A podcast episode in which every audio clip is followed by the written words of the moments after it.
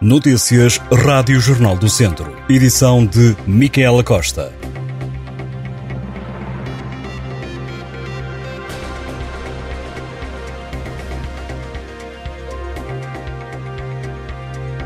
Até domingo, a GNR vai andar na estrada a fiscalizar a utilização de cinto de segurança. A operação que arrancou hoje vai ainda estar atenta aos sistemas de retenção de crianças. A campanha de fiscalização vai acontecer nas vias mais críticas em todo o território nacional continental. Esta operação decorre no âmbito da Rede Europeia de Polícias de Trânsito, organização que foi estabelecida pelas polícias de trânsito da Europa com a finalidade de melhorar a segurança rodoviária e o cumprimento das normas rodoviárias. A GNR alerta que a não utilização do cinto de segurança em adultos e crianças continua a registrar números preocupantes. Segundo a autoridade, no último ano registaram-se cerca de 20.300 infrações por falta ou uso incorreto do cinto de segurança. O Mosteiro de Santa Maria de Salzedas, em Tarouca, tem ninhos para acolher corujas das torres, aves que estão em vias de extinção. O objetivo da colocação de três caixas-ninho é repor o equilíbrio ambiental e ecológico no espaço histórico do Conselho, uma iniciativa da Direção Regional de Cultura do Norte e da Junta de Freguesia de Salzedas. As caixas foram instaladas em três pontos do mosteiro e o próximo passo será a colocação das corujas das torres nos ninhos para dar seguimento ao processo de nidificação que acontece entre dezembro e junho. A presença das corujas das torres no mosteiro de Salzedas não é uma novidade, mas a espécie foi abandonando o espaço há alguns anos. Segundo a Direção Regional de Cultura do Norte, com esta ação espera-se repor a população de corujas no habitat, já que a sua presença é dissuadora dos pombos, uma das maiores ameaças para o património edificado. A coruja das torres é uma das sete aves de rapina noturnas existentes em Portugal, podendo ser encontrada em zonas agrícolas, florestas com pouca densidade e zonas urbanas. A ave também pode ocupar o mesmo local durante décadas. As termas de São Pedro do Sul vão dinamizar um programa de termalismo júnior entre 1 e 8 de abril. A iniciativa visa incentivar os mais novos a tratarem-se na instância, utilizando tratamentos termais específicos para estas idades.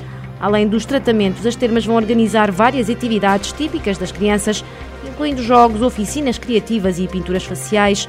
Segundo os responsáveis, as atividades visam promover a alegria e a ocupação dos tempos livres das crianças, proporcionando-lhes momentos de diversão e aprendizagem, sublinhando que com este programa, as termas de São Pedro do Sul reforçam o compromisso com a promoção da saúde e do bem-estar dos mais novos.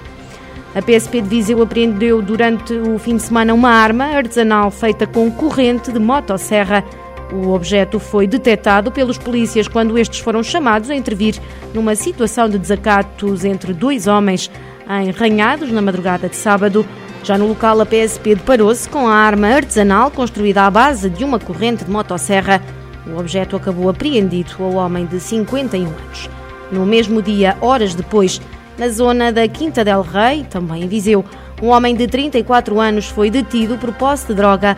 Além do estupefaciente, as autoridades apreenderam o veículo por se suspeitar que possa servir para abastecer droga em Viseu. O homem é ainda suspeito de tráfico de drogas. Ao detido foram-lhe apreendidas cerca de 300 doses de AX, 84 gramas de THC, resina de liamba, mais de 8 gramas de liamba e uma dose de cocaína. Foi ainda apreendido 460 euros em notas e o veículo automóvel. Os detidos foram notificados para comparecer no Tribunal de Viseu. No desporto, Castro Daire e o Rezende jogaram este fim de semana a jornada 21 do Campeonato de Portugal. Na Série C, as equipas do Distrito de Viseu perderam os respectivos encontros e continuam a fazer contas para assegurar a manutenção na competição nacional. A formação castrense viajou à casa do vice-líder Lusitânia de Lourosa, onde não conseguiu evitar a derrota por 2 a 1. O Lourosa marcou primeiro, mas o Castro Daire respondeu com um golo de rianço, levando o jogo empatado para o intervalo. Na segunda metade, a equipa da casa fez o segundo e segurou os três pontos. Já o Rezende recebeu o Marítimo B e também acabou derrotado por 2 a 1. A formação das ilhas marcou primeiro, mas o Rezende respondeu e fez o empate também ainda na primeira parte. O marcador só viria a mexer aos 70 minutos com o gol da equipa visitante. Com estes resultados, as formações do Distrito de Viseu continuam a fazer contas à vida, já que a competição está perto do fim, são cinco jornadas ainda por disputar. Castro Daire e Rezende não têm uma tarefa fácil para aquilo que ainda resta do campeonato. Os castrenses são a equipa em pior situação, ocupam o penúltimo lugar com 14 pontos, estão a 12 dos lugares de salvação. Já o Rezende soma 17 pontos e está a 9 da zona segura. Já na Série C, Mortágua folgou este fim de semana, já que o calendário ditava um encontro com o Rio Maior, equipa que foi desclassificada pela Federação Portuguesa de Futebol, a formação mortaguense ocupa os lugares de manutenção, está em oitavo com 28 pontos a 2 da zona vermelha. Na próxima jornada, na Série B, o Castro Daire recebe o Lanterna Vermelha Guarda Desportiva e o Rezende viaja à casa do Alpendurada, a equipa que ocupa o último lugar que garante a manutenção. Na Série C, o Mortágua recebe o Benfica Castelo Branco. Estas e outras notícias em jornaldocentro.pt